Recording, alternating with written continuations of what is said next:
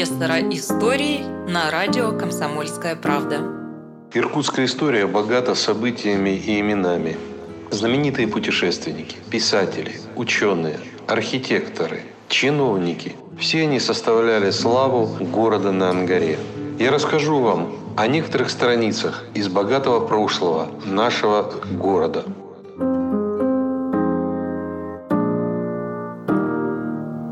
Главным административным лицом в Остроге был наместник или воевода, как правило, из числа боярских детей. Помните, как начинались челобитные письма к государю? «Енисейский сын боярский Якунька Пахабов челом бьет». Конечно же, он не был потомком московских, владимирских или новгородских бояр, знатнейших представителей русской аристократии.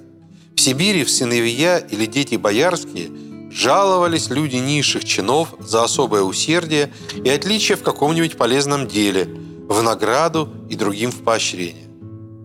Звание становилось наследственным и переходило от отца к сыну, но обладатели его не имели практически никаких особых преимуществ или привилегий. В таком же положении находились и сибирские дворяне.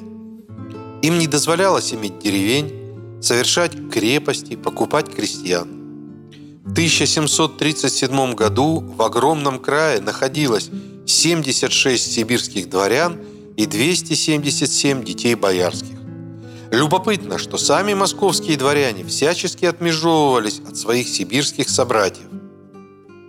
Так, в 1767 году, когда стала работать Екатерининская комиссия, депутат Ярославского дворянства князь Щербатов заявил, что сибирский дворянин не есть звание, а чин – и предложил для лучшего порядка управления учредить там постоянный дворянский корпус.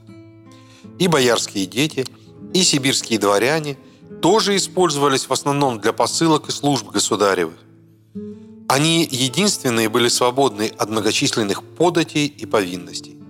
Правительство внимательно следило за тем, чтобы служилое население пополнялось только за счет детей или лиц, принадлежащих к этому разряду. У детей боярских и сибирских дворян был свой особый подчиненный слой – задворные, деловые люди и половники. За определенное жалование, вознаграждение они исполняли различные работы. К податному сословию относились посадские крестьяне. Последние делились на пашенных и обрученных. В 1681 году Иркутский посад насчитывал всего 27 человек, а в 1698 году посадских, жен посадских и их детей мужского пола было уже 350.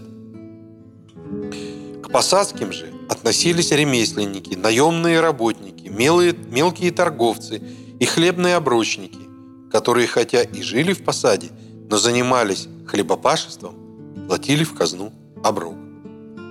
Среди посадских видим мы соливаров, винокуров, пивоваров и мельников.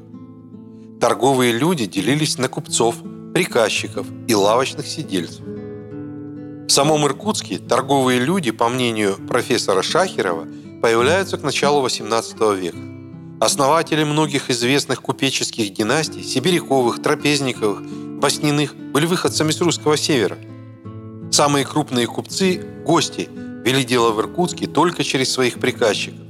У приказчиков в подчинении находились лавочные сидельцы, которые вели непосредственную торговлю. Последним подчинялись работные и промышленные люди. В эти первые годы развития Иркутска купцы были самой многочисленной группой посадского населения. В 1775 году случилась страшная история. Правительство решило навести порядок в купеческих гильдиях. Все торговые люди, которые имели капитал менее 500 рублей, оказались в новом сословии – Мещанском. Быть купцом в те годы было не только престижно, но и выгодно. Купец не облагался многочисленными налогами и подушной податью, рекрутской повинностью, казенными службами, а те, кто состоял в первых двух гильдиях, не могли быть наказаны телесно. После реформы в иркутских купцах осталось всего 77 человек. Зато какие капиталы складывались, какие фамилии засверкали на городском небосклоне – Мыльниковы и Солдатовы, Трапезниковы и Кузнецовы, Паснины и Сибиряковы, Дударовские и Медведниковы.